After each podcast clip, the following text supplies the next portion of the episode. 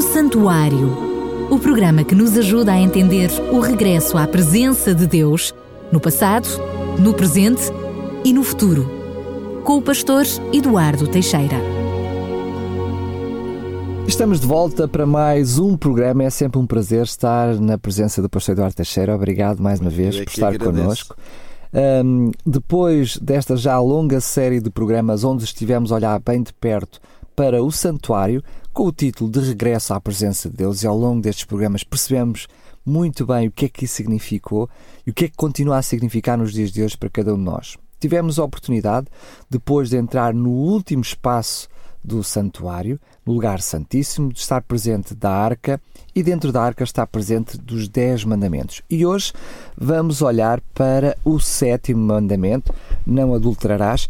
Eu diria que muitas vezes, ou provavelmente, este é dos mandamentos, sendo tendo eles todos o mesmo significado e a mesma importância, provavelmente na comunidade cristã atual é um dos mandamentos mais, mais olhados, ou pelo menos mais julgados, ou mais escrutinados, se assim quisermos.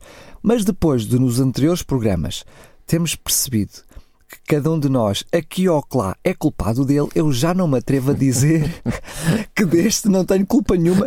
E para a minha esposa lá em casa, filha, fica descansada, não houve problema nenhum. Já vamos perceber ao longo do programa de hoje o que é que isto quer dizer. Muitas vezes pensamos, não, este mandamento não me diz respeito, eu neste aqui não caio, neste não falho. Podia passar por alto. É verdade. Mas vimos nos outros ahm, programas que não é bem assim. Quero relembrar apenas para o programa de hoje recuperar aquele quadro, aquele desenho que nós eh, desafiámos os nossos ouvintes a fazer já há algum tempo atrás, aonde imaginamos que nesse desenho fazemos um círculo. ah, porque vamos querer colocar dentro desse círculo mais um mandamento. Hoje, o mandamento não adulterarás. E depois, à volta desse círculo, vamos colocar os quatro primeiros mandamentos, que estão de base depois para todos os outros. Mas para nos falar melhor sobre isso, o pastor eh, Eduardo Teixeira, eh, certamente ao longo do programa, vai identificar aonde quer colocar esses quatro mandamentos à volta do círculo. Agora sim, mais uma vez, cumprimentá-lo. Bem-vindo. Muito obrigado. Eu é que agradeço estar aqui presente convosco e para mim tem sido uma alegria poder partilhar aquilo que eu tenho também aprendido ao longo de- dos anos, né? É, hoje, em relação a este mandamento, não adulterarás, eu gostaria de começar com uma pequenina história. É, o Lauren Wade, é, no seu livro intitulado Os Dez Mandamentos, ele conta que hum, quando era muito pequenino, ele via o seu avô sempre com um relógio de bolso, aqueles relógios genuínos que havia antigamente, correntinha. com uma corrente, e era todo de ouro, ouro genuíno. E eu, aquele, o Lauren ficava verdadeiramente entusiasmado ao ver aquele, aquele relógio. E diz que certo dia ele foi à casa do avô com os pais passar um fim de semana. E claro, estava sempre a contemplar eh, o relógio eh, com o avô. Até que adormeceu no primeiro dia que lá chegaram e quando acordou de manhã, acordou muito cedo e os pais ainda estavam a dormir, mas ele ouviu já um sussurro na cozinha e foi lá ter e estavam lá os avós já a tomar o pequeno almoço. E quando ele chegou ali, o que é- com o que é que ele se deparou logo? Com o relógio, porque o avô tinha o seu colete aberto e ele olhou logo para ali, lá estava a corrente e ele ficou tão entusiasmado com aquilo que, mesmo o avô pondo lá eh, o pequeno almoço para ele também, ele não tirava os olhos do relógio. Até que a determinado momento ele lembrou-se de fazer uma, um pedido ao avô e disse ao avô: "Ó avô, quando tu morreres, esse relógio pode ficar para mim. e o avô disse-lhe: Sim, senhor, este relógio fica para ti quando eu morrer. E ele, tão entusiasmado com aquilo, não aguentou e foi logo ter com os pais na cama a contar-lhe a notícia. E a mãe ficou muito escandalizada por ele ter feito aquela pergunta ao avô. Mas a verdade é que, eh, a partir daquele momento, ele viu o erro que tinha cometido e não falou mais no relógio, não falou mais. Mas, passado dois anos antes do avô falecer, eh, ele, o avô chamou a mãe e disse-lhe: Olha, este, este relógio é para o Lauren.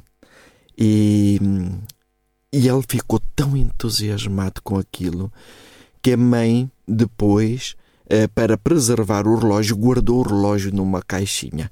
E de vez em quando abria a caixa, eh, mostrava-lhe o relógio, que era para ele polir e para ele admirar um pouco o relógio. E todos os anos isto ia acontecendo vez atrás vez, até que numa determinada altura, quando ele tinha 14 anos de idade, e quando a mãe lhe entregou o relógio para ele observar e para limpar, ele não o pôs na caixa como habitualmente. Ele chegou ao pé da mãe e disse: Oh mãe, eu já tenho idade suficiente para usar o relógio. Aí foi um pouco complicado para a mãe, porque a mãe sabia que realmente não, não havia ainda essa maturidade nele, e a mãe tentou demovê-lo uh, da sua ideia. Mas disse: Meu filho, no entanto, a decisão é tua. E a mãe explicou-lhe o porquê que ela não achava correto, mas deixou a decisão com ele. E a decisão dele foi começar a usar o relógio. E claro, na manhã seguinte, quando foi para a escola, lá ia ele com o relógio, não é? E é engraçado que diz que estava nas aulas, mas de que aquela manhã teve que ver várias vezes as horas. E então ele estava ali tão entusiasmado e os colegas com certeza olhavam para aquilo, um relógio de corrente tão antigo, ainda por cima todo em ouro, e ele pensava: quando chegar o intervalo, os meus colegas vão todos querer ver o relógio. Mas quando o intervalo chegou, ele viu todos os colegas saírem com muita rapidez e ele já se tinha esquecido de que tinham um encontro de beisebol eh, que tinha, não, não tinha sido concluído e eles iam concluir naquele intervalo. Então os colegas não ligaram nenhum ao relógio. Antes, pelo contrário, chamaram-no depressa que era, que era para ele ir para o jogo de beisebol. Pronto, e ele lá foi para o jogo de beisebol. E tão entusiasmado depois estava com o jogo que numa jogada, e ele diz que não era grande jogador, mas que numa jogada especial ele bateu a bola de uma tal forma que a bola foi para muito longe e então deu-lhe a possibilidade de dar a volta toda.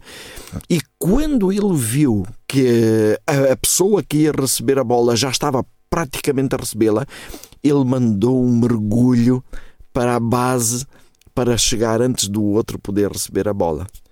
E claro, foi muito aplaudido. E quando ele se levantou para sacudir, ele reparou que havia uma coisa dura no bolso. E ele então uh, sentiu logo que era o relógio e apalpou melhor e viu que o relógio estava deformado. Foi uma grande tristeza para ele, sentiu uma desilusão tremenda. E ele dizia ele amava o avô e este tinha-lhe confiado o relógio. Naquele momento, ele descobriu que em poucos segundos pode fazer-se algo que causa arrependimento durante longos anos e até mesmo pode ser um, um arrependimento para o resto da vida. Em poucos segundos, isto verdadeiramente pode acontecer. Podemos tomar uma decisão, podemos ter uma atitude que nos vai causar uma grande tristeza e que vai causar uma grande uh, desilusão para que nos causa problemas para toda a vida. E eu gostaria de dizer que o sétimo mandamento fala justamente sobre este assunto. É sobre quebrar algo que é frágil e precioso. É sobre quebrar uma ligação que é muito difícil ou mesmo impossível de reparar. E eu creio que aqui convém fazer uma paragem para refletirmos sobre um conceito, conceito importantíssimo. E qual é esse conceito? À luz da Sagrada Escritura, o sétimo mandamento expressa uma lei fundamental da vida. E nem sempre nós estamos muito disponíveis para ver ou para analisar essa lei fundamental da vida. E então essa lei trata, sobretudo, de um princípio, princípio esse que está profundamente gravado no nosso coração e na nossa mente, e que nós, sinceramente, nem sabemos explicar muito bem o porquê que isso está gravado na nossa mente e no nosso coração.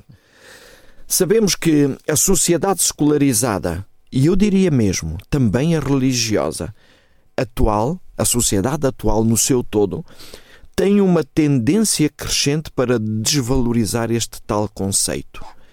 Mas também estamos a assistir, também de uma forma gradual, mas uma forma crescente, a um desmoronar dessa mesma sociedade.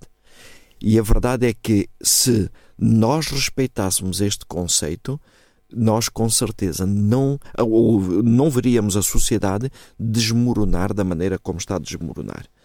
Para aqueles que acreditam nas orientações divinas expressas na palavra de Deus, nós não podemos quebrar este princípio sem violar algo de interior muito mais profundo do que aquilo que nós estamos habituados a refletir, pelo menos. Eu diria que uma das passagens mais conhecidas da Bíblia ajuda-nos a compreender porque que isto é assim. Eu digo uma passagem mais conhecida porque muitas pessoas, mesmo sem nunca terem lido a Bíblia, já ouviram falar desta passagem de Gênesis 2, 21 a 23. É verdade, eu acredito que mesmo muitos falam dessa, dessa passagem de uma forma um pouco jocosa. Uh, mas, se conseguirmos colocar esse aspecto da jocosidade de lado e tratarmos a passagem com o respeito que ela merece, descobriremos que ela tem um significado muito profundo. O que é que diz essa passagem? Diz o seguinte: Então o Senhor fez cair um sono pesado sobre Adão e este adormeceu. E tomou uma das suas costelas e cerrou a carne em seu lugar. E da costela que o Senhor Deus tomou de Adão, formou uma mulher e trouxe-a a Adão. É engraçado ver que as primeiras palavras de Adão, quando viu aquela bela criatura, aquela beldade diante dele, demonstraram que ele compreendeu perfeitamente aquilo que tinha acabado de acontecer. E por isso mesmo, ele com profunda emoção vai dizer: Esta é agora osso dos meus ossos e carne da minha carne. Mas é engraçado que o relato bíblico acrescenta logo aquilo que Deus disse. Portanto, isto quer dizer, por causa disto, por causa da mulher ser osso dos ossos e carne da carne do homem, Deus continua a dizer: Deixará o varão o seu pai e a sua mãe, e apegar-se-á à sua mulher, e serão ambos uma só carne. Vamos explicar um pouco o que é que isto quer dizer. O facto, o facto de se tornarem uma só carne deriva da evidência de originalmente serem ou terem sido uma só carne. Adão e Eva é que viveram essa experiência. A Eva, a Eva sabia perfeitamente que ela tinha sido criada de uma costela de Adão e o Adão sabia que ela tinha sido criada de uma da sua costela. Quer dizer que fazia parte integrante dele e ela sabia que fazia parte integrante. Uh, perdão, ele fazia parte, ela fazia parte integrante dele e ele fazia parte integrante dela. E os dois estavam muito interessados nisso e compreendiam isso perfeitamente. E eu acredito que é desígnio de Deus que, através do relacionamento íntimo, o relacionamento sexual, a carne se junta à carne e o espírito ao espírito. Isto quer dizer que o relacionamento sexual não deveria ser apenas uma questão de prazer, mas, acima de tudo, uma questão de identificação.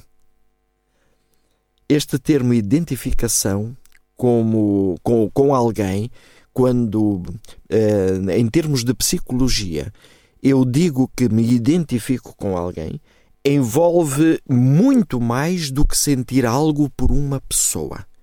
É muito mais do que gostar uma pessoa. Significa que de uma forma misteriosa e quando eu digo misteriosa é porque é algo que não sabemos explicar bem e, como eu dizia há momentos, que está verdadeiro intrínseco ao ser humano. É, partilhamos a identidade do outro como se fôssemos de facto o outro.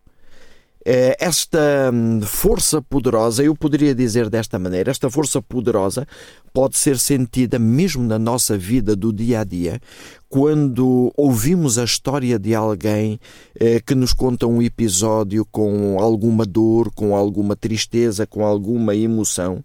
Não é difícil nós chorarmos também com essa pessoa, porque nos identificamos com ela. E neste relacionamento eh, do casal, neste relacionamento íntimo, isto eh, é a conclusão dessa identificação.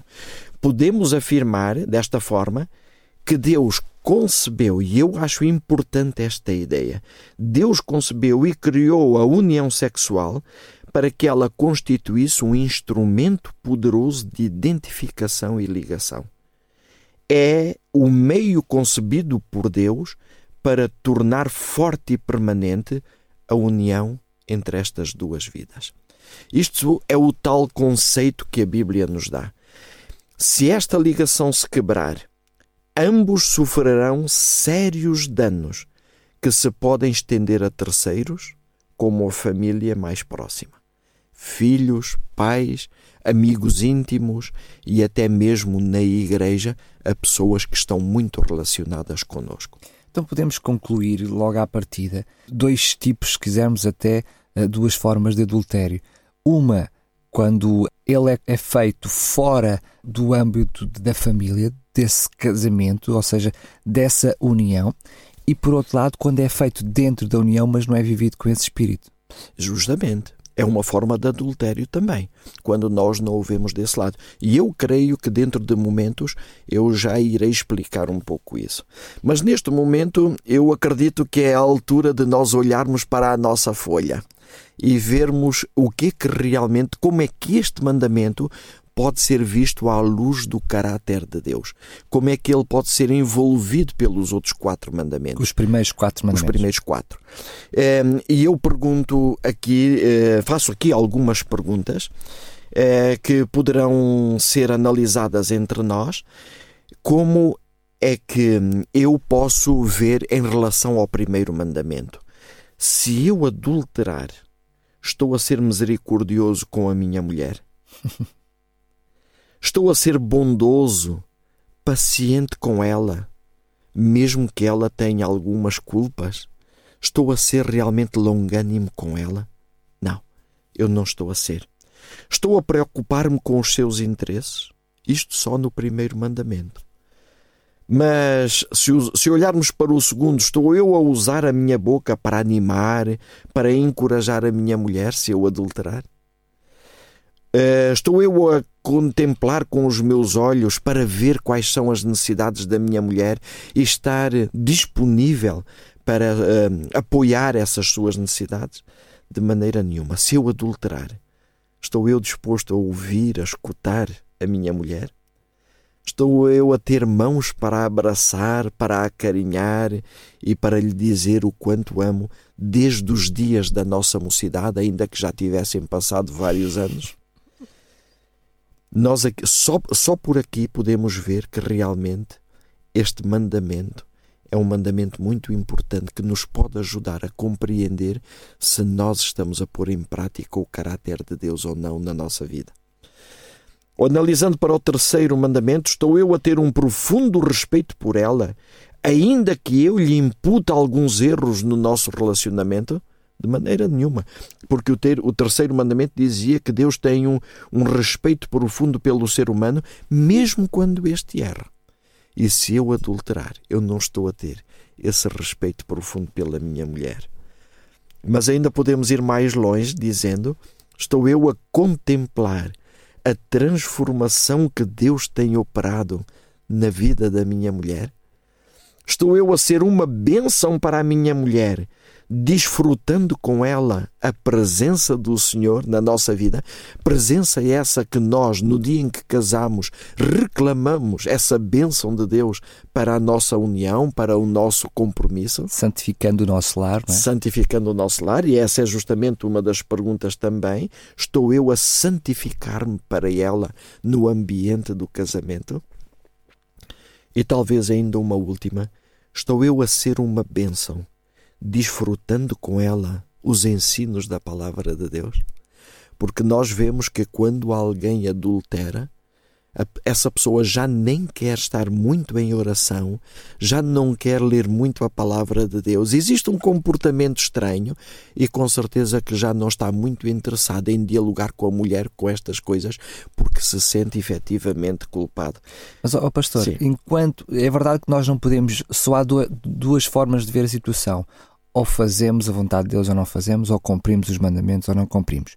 Mas hum, mesmo humanamente, fugindo a esta realidade simplista, não é? Porque ela é verdade, ou cumprimos ou não cumprimos, não há aqui um meio uhum. termo, mas enquanto outros mandamentos nós percebemos que nós até de uma forma negligente ou de quisermos mais descuidada, mais desatenta, podemos aqui acolá não cumprir o mandamento, ou seja, não é que tenhamos tido uma atitude proativa no sentido de ir contra, voluntariamente contra a vontade de Deus sendo que estamos contra a vontade de Deus. Mas neste mandamento, depois daquilo que nos explicou, é preciso ter realmente uma atitude proativa, não querendo fazer a vontade de Deus. Aqui não é uma situação de descuido, não é uma situação de desatenção, é realmente ah, para se chegar a esse, a esse ato, já há muito tempo atrás, se nos tivermos que desligar de Deus, e muito, não é? Sim, é, e é curioso que é justamente por isso que Jesus Cristo vem amplificar a lei. Quando Jesus diz assim: é, Ouviste o que foi dito aos antigos, não adulterarás? Eu, porém, vos digo que se alguém cobiçar uma mulher na sua mente, já adulterou com ela. E isto porquê? Porque Cristo, na sua, na sua grande misericórdia, quer nos mostrar que a lei vai muito além daquilo que nós pensamos. E que basta eu e estar o adultério a... também começa muito antes. O é? do adultério começa muito si. antes. E se eu verdadeiramente estou a pensar em alguém, eh, aquilo já me está a fazer mal a mim. Então eu deveria logo evitar esse pensamento para não chegar a depois a cometer o adultério em si, não é? A cometer o ato em si. Isso é muito interessante nós analisarmos da parte de Cristo, porque uh, indo talvez buscar um pouco aquilo que nós vimos uh, quando falamos, penso eu que logo na segunda ou terceiro, ou terceiro programa uh, que nós fizemos, quando falávamos sobre a questão da confissão. Então, quando eu uh, hoje fui tentado a ter um pensamento em relação a alguma mulher, ou se for a mulher em relação a algum homem, a primeira coisa que eu deveria fazer era levar esse meu pensamento cativo a Deus. E aí eu confessar logo a Deus que por uns breves momentos eu alimentei aquele pensamento e que quero pedir a Deus que me ajude a rejeitar qualquer outro pensamento que venha, a saber uh, efetivamente afastar esse pensamento da minha mente, porque eu tenho uma mulher ou tenho um marido, se for o caso da mulher, a quem eu eh, prometi realmente continuar essa identificação. Às vezes pode até não, eh, porque a questão é essa, podemos até nem pensar numa questão de adulterar, ou seja, pode até na mente não, não surgir nenhum tipo de pensamento uh, em relação à nossa, ao nosso cônjuge, mas uh, se nós nos dermos à criatividade da nossa mente, de alguma forma já estamos a minar aquilo que é uh, a nossa relação de compromisso com Sim. o outro, não é? Em primeiro lugar, estamos logo a violar o nosso compromisso. Em segundo lugar, eu estou-me a pôr muito perto da árvore proibida, como fez Eva. Então, daí. Estou-me a pôr a jeito. Estou-me a pôr a jeito. Daí a eu tirar o fruto é um instante, se eu continuar a alimentar esse pensamento. Eu diria que o casamento é muito mais do que uma assinatura no papel. É, o casamento é um verdadeiro compromisso, um acordo estabelecido até pela vontade de duas pessoas que, de tanto se identificarem uma com a outra, querem ficar juntas. E isto é o que sucede no namoro, não é? Eu identifico-me tanto com aquela pessoa com quem eu namoro que eu digo eu quero levar a minha vida junto com esta mulher. Quando há tempo para se reconhecer, reconhecer essa identificação, não é? Porque hoje em dia as coisas Sim. são tão, tão fulminantes é que muitas vezes eh, hoje, é, é, o sentimento que guia tudo, não é? Hoje a sociedade está muito virada para o hedonismo, não é? Que é aquele desejo do prazer e uh, reconhecendo que o prazer é a coisa mais importante da vida. E então todos os nossos objetivos vão para ali. E quando eu penso dessa maneira, a mim tanto se me dá a ter prazer com a minha mulher como com qualquer outro. Porque a, a, a noção de fazer o outro feliz, não é? Que é essa a noção do casamento. Muitas vezes nós esperamos e olhamos para o casamento na perspectiva de sermos nós felizes, não é? Mas não é essa a perspectiva bíblica. A perspectiva bíblica é fazer feliz o outro. O outro é. é. exatamente o contrário do hedonismo. É, é, justamente é, o, o, oposto, completamente o oposto. Eu diria aqui, para que o compromisso entre ambos resulte, é absolutamente necessário que cada uma delas continue a carinhar e a desenvolver aqueles elos da tal identificação. Eu identifiquei-me com a minha mulher em determinados aspectos da vida quando nós éramos novos. Então eu tenho que continuar a valorizar esses aspectos para que a nossa identificação não apenas permaneça, mas que cresça. Mas isso é um ato uh, consciente e voluntário, no sentido em que uh, tem que ser feito, ou seja, não, é, não, tem, não pode ficar é. uh, na base da, da, da emoção sim, ou da sim. agora tenho vontade, agora não tenho vontade. Isso tem que ser um, um, esforço, um esforço, voluntário de é. tentar agradar o outro. Eu já irei falar um pouco disso, Daniel porque nós iremos meditar um pouco nessa palavra amor. Mas uma coisa assim rápida. É, é, eu, diria que na Bíblia o verbo escolhido para caracterizar o amor genuíno é o verbo agapau, no grego, não é? Este, este verbo mostra que o amor, em primeiro lugar, não é um impulso gerado por sentimentos. Segundo, não deve estar baseado nas inclinações naturais mas muito mais do que isso. É um amor baseado na decisão. Isso. Procura a oportunidade para fazer o bem, para se identificar cada vez mais com o outro. Quer dizer, é como tu dizias há bocado, existe aqui ehm, uma ideia de um esforço, de um empenho ehm, consciente de que aquilo que eu quero é continuar a desenvolver estes tais elos de ligação que me unem à minha mulher.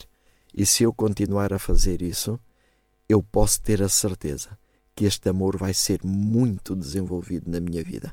Eu diria mesmo que é um sinal de grande maturidade, porque ambos estimulam-se a aperfeiçoar cada vez mais o relacionamento se os dois conseguirem fazer isso. Mas muitas vezes isso não é natural, não é? O natural é nós uh, queremos ser agradados, queremos ser servidos, que o outro nos complementa. Nós estamos pouco disponíveis para sermos nós a complementar o outro, não é? é verdade, Eu lembro-me de uma história muito engraçada de, de, um, de, um, casal já muito idoso, já nem me lembro onde é que eu vi esta história, mas eu sei que. Um, ambos eram centenários já e, ele, e, e um casal que vivia muito apaixonado e a determinada altura, numa entrevista, perguntaram-nos como é que, qual era o segredo daquele casamento.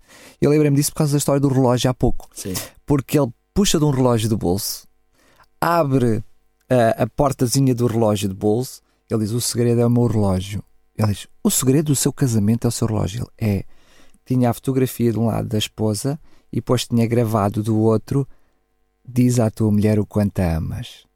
Ele diz: Esta palavra, cada vez que eu abri o relógio, eu sabia que precisava de dizer à minha mulher o quanto amava, o quanto a amava, e este é o segredo do casamento. E é verdade, é verdade. É aquilo que nós dizíamos agora, é, é o continuar a trabalhar nesses elos que nos identificaram a nós quando éramos ainda namorados, quando éramos solteiros, não é?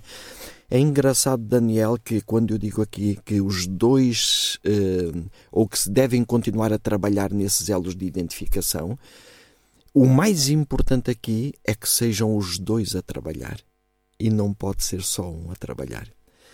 Aqui há tempos eu li um livro eh, que comparava o casamento a uma escada. E eu achei estranha a ideia no princípio, e depois comecei a analisar aquilo que ele dizia, comecei a fazer as minhas deduções também, e encontro que é um, é algo de extraordinário. Então, o que é que nos diz este, esta escada? Se nós tirarmos os degraus da escada, o que é que acontece? São apenas dois paus que estão ali. E os dois paus está no plural. Não é? Mas quando eu ponho os degraus, O que, que une os, dois paus, não é? Que une os dois paus, então passa a ser uma escada no singular. Agora, o importante é nós sabermos o que é que verdadeiramente nos une a nós. O que é que faz a diferença aqui? Os dois paus foram ligados pelos degraus. Da mesma forma, o que é que necessita um casal, uh, ou o que é que necessitam dois jovens para se tornarem um casal? De algo que os ligue. E esse algo é o verdadeiro amor. Mas este verdadeiro amor que tem que ser eh, levado a cabo eh, pelos dois. E eu eh, desenvolvi depois esta ideia baseado em eh, 1 Coríntios 13, quando vem a falar do amor, mostrando que esses degraus são todos os degraus do amor. E fala, por exemplo, o amor é paciente, é o primeiro degrau que vai unir aquele, aquele casal. O que é que isto quer dizer? Que o amor demora muito, mesmo muito, a ficar zangado ou irritado. Que o amor não levanta a voz nem perde a calma. Que o amor sabe esperar o tempo certo sem murmurar. É verdade que isto era muito para colocar atrás da tal da, da, da, da contracapa do relógio. É? Era muito para colocar ali.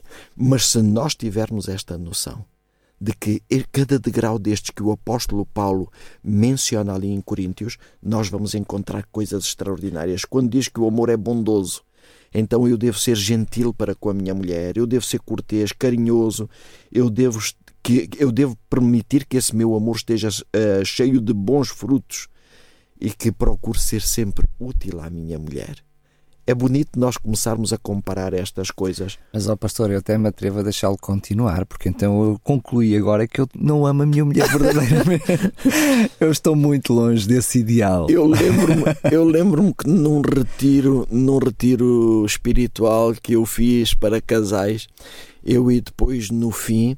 Eh, dizia ali uma coisa muito curiosa. Eu, eu com certeza vou guardar isso mesmo para o fim. Bom, o amor tudo suporta diz que o amor sabe tolerar as faltas, imperfeições e fraquezas do outro. O amor reconhece que todo o ser humano é falível, por isso tenta compreender o outro sempre que for necessário. E se eu verdadeiramente entender que também eu tenho a minha falibilidade e quero que o outro me entenda a mim, vai ser muito mais fácil eu compreender que devo amar o outro. Diz o apóstolo Paulo ainda que o amor tudo sofre, ou seja, o amor está próximo para proteger, apoiar e encorajar. O amor não está ávido por descobrir e expor as faltas do outro. Antes, pelo contrário, o amor esconde as faltas do outro. Houve uma coisa muito curiosa que eu e a Laura, e eu volto a repetir, a Laura é a minha mulher, não é? é quando nós casamos, tomamos uma decisão eu nunca iria falar das faltas da Laura aos meus pais, aos meus familiares. E a Laura nunca falaria das minhas faltas aos seus familiares. Aí está uma atitude inteligente. e eu acredito que isso ajudou-nos muito na nossa vida. Porquê? Porque quando nós tínhamos as nossas faltas, que as temos, é verdade, e em grande número, nós discutimos essas faltas um com o outro e não as expomos para terceiros. Mas discutimos, porque é importante também essa discussão diz que o amor acredita sempre. O que é que é este o amor acreditar sempre? É que o amor está disposto a ver os aspectos positivos do outro para construir sobre os mesmos. E isto é muito interessante, porque a minha mulher tem coisas extraordinárias. Ainda que tenha os seus defeitos, como todo o ser humano. Mas não vai complicar o seu pacto agora. Não, não, não, vou, não, vou, connosco. não vou partilhar. Podia partilhar os meus, os dela não. Mas a verdade é que ela tem muita coisa positiva e era sobre esses positivos que eu tenho de saber construir. O amor vai saber dar força quanto aos aspectos negativos. Depois diz ainda que o amor espera sempre. O amor tem esperança em que tudo se resolverá, mesmo que a situação seja muito complicada. Isto é, é isto é aquilo que tu dizias há momentos, o, o ideal divino. Não quer dizer que nós o consigamos nos nossos relacionamentos. Mas se nós tivermos este ideal divino sempre no nosso horizonte, a pouco e pouco nós vamos conseguindo ultrapassar muitas destas fases. Se olharmos para isso como os tais degraus da escada, não é? Sabemos que temos que ir caminhando, não é? Não chegamos ora, ao topo sem passar pelos primeiros. Ora, exatamente. É, o amor diz que mantém é, toda esta posição até que todas as evidências de contrário se confirmem. E por isso mesmo nós teremos que avançar cada vez mais uh, nestes degraus da vida cristã. Diz que o amor depois alegra-se com a verdade. Quer dizer que o amor encontra prazer não nos defeitos, mas nas virtudes do outro. O amor alegra-se muito quando uma das virtudes do outro pode ser sustentada. E quando eu eh, falo aos, eh, neste caso à minha mãe, mas quando eu falava aos meus pais, quando eu falava aos meus irmãos, aos meus amigos das virtudes da Laura, isto sustentava esse interesse que eu tinha por ela e eu cada vez me identificava mais com ela. E depois, então, a última diz que o amor é eterno, ou seja, o amor permanece inalterável, mesmo quando o estranho comportamento do outro nos magoa. Nós podemos dizer, dura coisa me pedes, como os discípulos diziam, é? Dura coisa me pedes. Mas porquê que Deus ama? Porquê que nós devemos amar desta maneira? Porque é assim que Deus nos ama a nós este amor revelado em Coríntios 13 é o amor com que Deus me ama. E agora eu voltaria outra vez à folha para dizer que assim como Deus me ama e estes primeiros quatro mandamentos estão baseados realmente nesse amor divino, então o meu amor deve ser semelhante a este amor de Deus. Mas é interessante. Se reparem numa coisa, vamos supor que só um dos lados da escada é que está com o prego lá. O outro lado, uh, o degrau não tem prego. Imaginem que são três ou quatro degraus desses a não terem prego. Quando eu vou a tentar subir, o que é que acontece? O degrau cai. Quer dizer que não posso de maneira nenhuma dizer que deve ser só um dos lados a construir este tipo de relacionamento, mas devem ser os dois lados a construir. A escada deve estar bem, os degraus devem estar bem fixos dos dois lados. Mas eu também não posso dar ao luxo de dizer assim: bom, a mim só me interessa um degrau e hum, estes dois aqui não me interessam muito, a paciência, isso é muito para mim, não, ou o suportar tudo também não. Imaginem o que é eu ter que saltar de um degrau para o quarto ou para o quinto eu não consigo subir essa escada. Então, todos estes degraus eh, são componentes dessa escada e que nos ajudam realmente no nosso, no nosso crescimento. Sendo que eh, temos que compreender e aceitar que não vamos estar sempre ambos eh, ao mesmo nível, com os mesmos degraus firmes, eh, mas ao invés de eu criticar aquilo que o outro ainda não conseguiu fazer, talvez eu devo fortalecer o meu degrau nessa área para tornar a, a, escada sólida, não é? A escada sólida ainda, com certeza, pôr-lhe mais, em vez até de ser um prego, agora um parafuso bem forte, né? E, e, e nós, é assim que nós construímos realmente o casamento. Depois então vou uh, agora referir sim aquilo que eu dizia no fim. E depois eu, eu dei uma folha a cada pessoa. Estava-se a referir a, no tal retiro, não é? No tal retiro, sim. Eu dei uma folha a cada pessoa, uh, marido e mulher, e que eles agora deviam fazer eh, uma análise correta individualmente. Uma autoanálise. Uma autoanálise. Eu dizia, eh, punha todos estes coisas que eu acabei de referir, todos estes dados não é, na folha, dizia, por exemplo, o amor demora muito, mesmo muito, a ficar zangado, o amor não levanta a voz nem perde a calma, e então agora, em todos estes itens, eles tinham que, que cortar a palavra amor. E em vez da palavra amor iam pôr o seu próprio nome. Como que dizendo, o Eduardo demora muito, mesmo muito, a ficar zangado ou irritado. O Eduardo não levanta a voz nem perde a calma. E então lembro-me de haver ali um jovem que dizia: Não, isto não acontece nada na minha vida. foi honesto, foi sincero, mas isto ajuda-nos a compreender que nós temos que olhar para isto de uma maneira uh, completamente diferente, não é? eu dizia há bocado que se eu conseguir fazer isto, é um sinal de grande maturidade, porque nos estamos a estimular um ao outro a aperfeiçoar cada vez mais esse relacionamento. Em sentido oposto, Daniel. Ou seja, um sinal e deixa-me dizer agora isto aqui de uma forma muito calma, um sinal de grande imaturidade.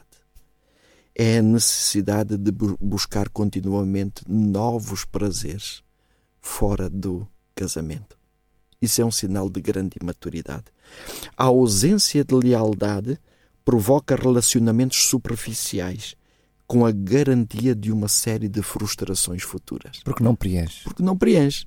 E porque se eu tenho agora um relacionamento superficial com esta ou com aquela pessoa, o mais natural é que eu, dentro de algum tempo, venha a ter um relacionamento uh, superficial com outra pessoa.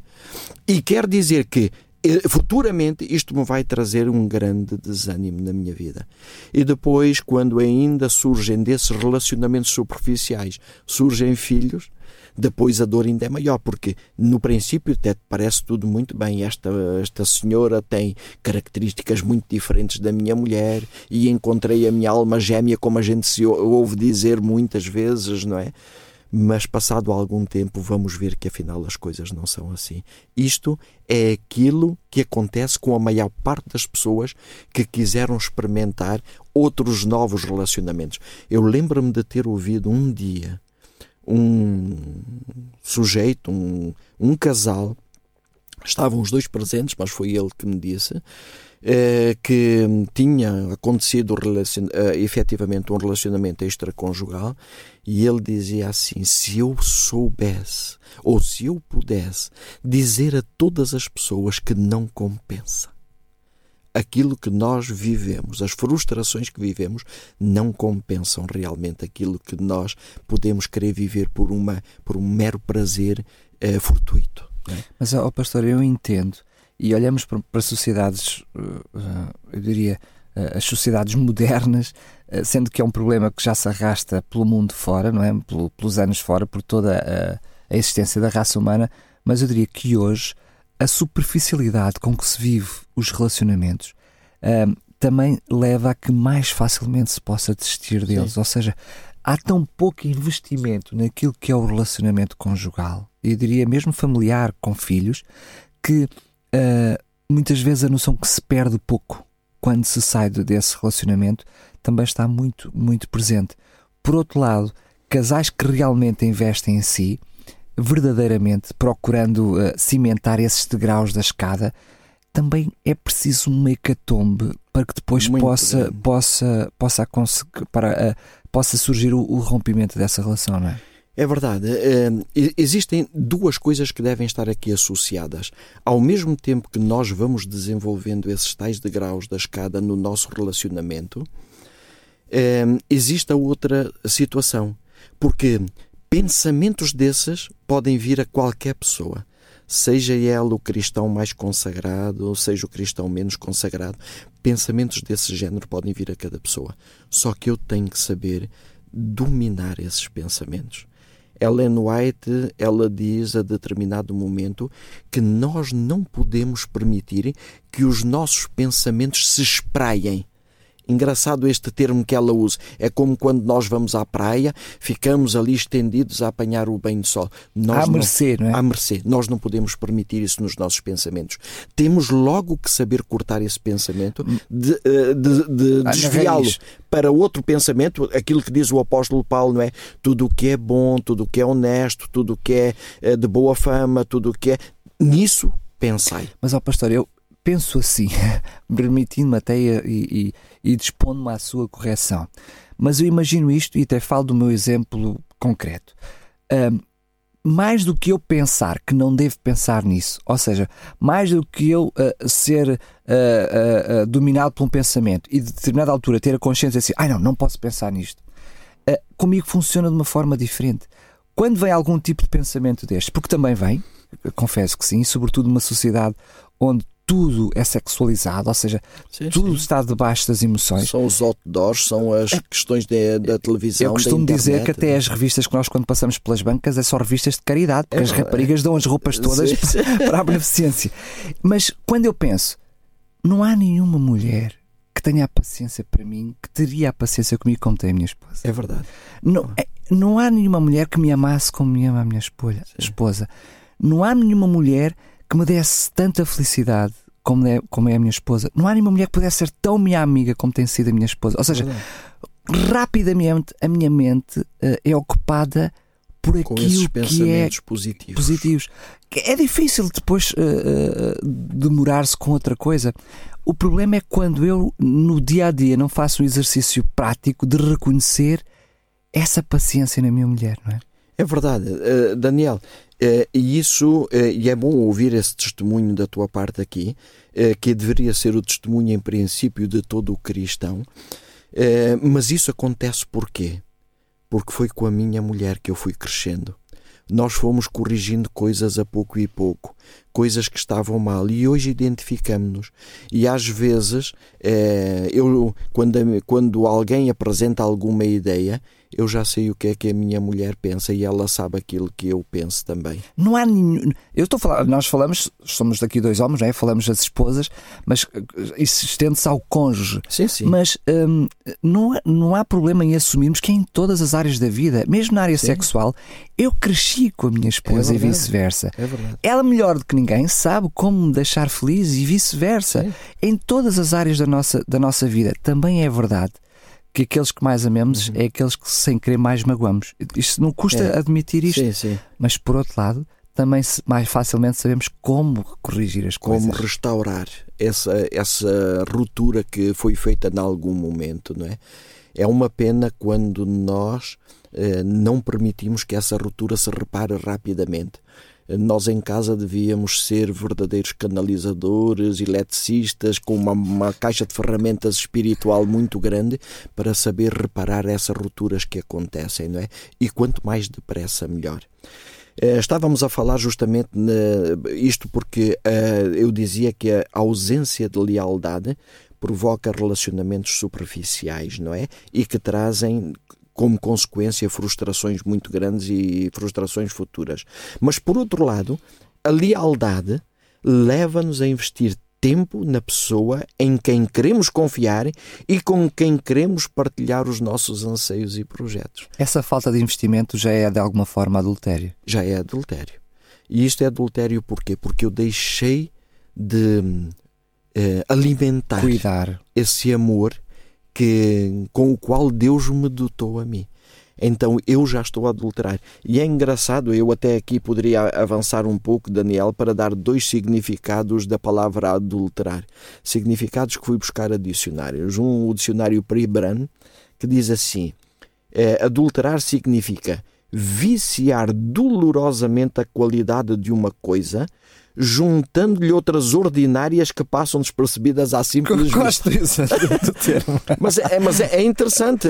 Isto é um dicionário secular que não tem nada a ver de, de, espiritual, não é? Mas que tem isto. O adulterar significa justamente isso. O outro dicionário, que é um dicionário brasileiro, que é o dicionário Aurélio, diz misturar ou colocar alguma coisa diferente, má, em algo que é original, bom.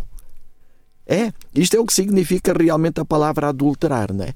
Porque o adulterar não é só o ato em si, mas como dizia o próprio Jesus, é efetivamente se eu alimentar isso na minha mente.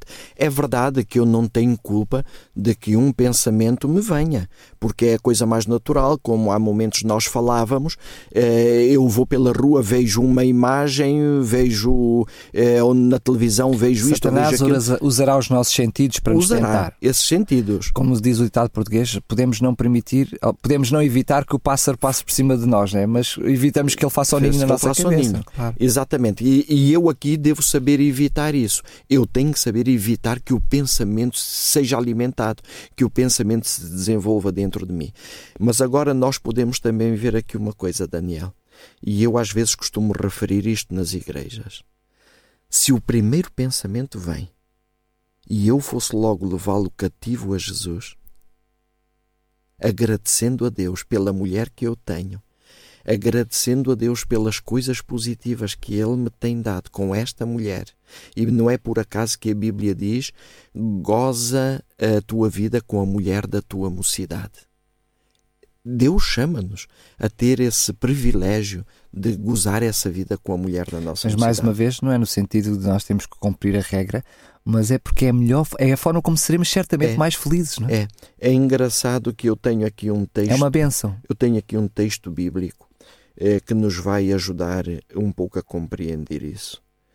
É que Deus não nos dá estas orientações para o bom funcionamento do céu. pois é.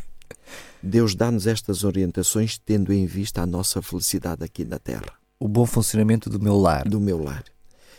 É, é engraçado que num texto de Deuteronômio, capítulo 5, versículo 29, Deus tem este desabafo. Quem me dera que eles tivessem sempre esta boa vontade de me respeitar e de cumprir as minhas orientações. Assim seriam felizes eles e os seus descendentes para sempre. Que bonito que é este texto. E hum, eu poderia, uh, e, e, tenho aqui a minha Bíblia, mas pronto, o tempo também se vai escoando, mas eu poderia ler uh, dezenas de citações deste género. Várias vezes Deus vai dizer isto, e ainda no Antigo Testamento. Quem me dera que eles respeitassem essas minhas orientações. Nós muitas vezes pensamos que Deus está a impedir que eu tenha outros aferes com outras pessoas, não é? Que Deus está a impedir isto para me limitar, para me controlar, para me tirar o prazer da vida. Não, Deus está é a ajudar-me a verdadeiramente eu ser feliz. E quando eu penso nisso e agradeço a Deus pelo testemunho que tu deste há bocado e pelo exemplo que tu deste, não deve ser no sentido de cumprir uma regra. Aliás, nenhum mandamento deve ser nesse sentido de cumprir uma regra, mas é no sentido de eu ver o caráter de Deus e como o aplicar. E este é como aplicar o caráter de Deus no meu lar. Quer dizer, Daniel, que quando Deus diz não adulterarás, ele está a lançar-nos vários desafios. Primeiro, crescermos em maturidade. Segundo, viver de acordo com os valores em que acreditamos. Terceiro, aperfeiçoar o nosso caráter de acordo com a semelhança divina. Isto é aquilo que Deus pede de cada um de nós. E eu penso que é neste sentido que este mandamento deve ter o verdadeiro significado para mim. Mas gostaria muito, ao terminar, que os nossos ouvintes ficassem na mesma com aquela ideia do quadro. Se ainda não fizeram a tal folha de papel, eh, vão ver ao tal programa, não é? O primeiro programa que falamos no quinto mandamento, ver quais são as orientações que foram dadas aí para que eles possam fazer isso. Mas de uma forma real, para que depois ponham ali o mandamento e comecem a perguntar: será que eu, se estiver a alimentar pensamentos em relação a outra pessoa, eu estou a ser misericordioso com a minha mulher? E eu até poderia agora fugir um pouco do âmbito do casal, mas poderia dizer: estou a ser misericordioso com os meus filhos? Estou a ser misericordioso com uh, os meus pais, com os pais dela, com os nossos amigos Eu até mais mais, estou a ser misericordioso comigo mesmo. Comigo mesmo. Porque, porque só nos vai fazer mal. É, essa é talvez a coisa ainda mais importante, porque aquilo não estou a ser efetivamente misericordioso comigo mesmo, não é? Mas se nós fizermos isto, verdadeiramente vamos encontrar uma maneira sublime de podermos respeitar este mandamento que agora temos. Muito bem, vamos terminar o nosso programa de hoje, pedindo-lhe então que possa uh, finalizar com a oração. Muito bem. Nessa oração, nós então dizemos ao Senhor: Querido Deus, muito obrigado, porque tu queres dar-me todas estas instruções para a minha felicidade, para a felicidade da minha mulher, para a felicidade do casal, para a felicidade dos filhos e de todos aqueles que nos envolvem. Obrigado, Senhor, porque tu me ensinas a ir ter contigo para eu crescer neste relacionamento, para eu saber justamente ser uma pessoa madura, capaz de me identificar cada dia com aquilo que é a minha, a minha vida a nível matrimonial. Querido Deus, ajuda-me a desenvolver aqueles degraus da escada eh, que representa o casal, Senhor. Que não seja eu uh, a querer que seja só a minha mulher a desenvolvê-los, mas que eu saiba desenvolver e ajuda todos os casais que nos estão a ouvir, para que hoje mesmo, se existe algum problema a este nível, hoje mesmo aceitem este desafio de Deus para desenvolverem este tipo de amor. Amém. Amém. O Santuário o programa que nos ajuda a entender o regresso à presença de Deus no passado, no presente e no futuro. Com o pastor Eduardo Teixeira.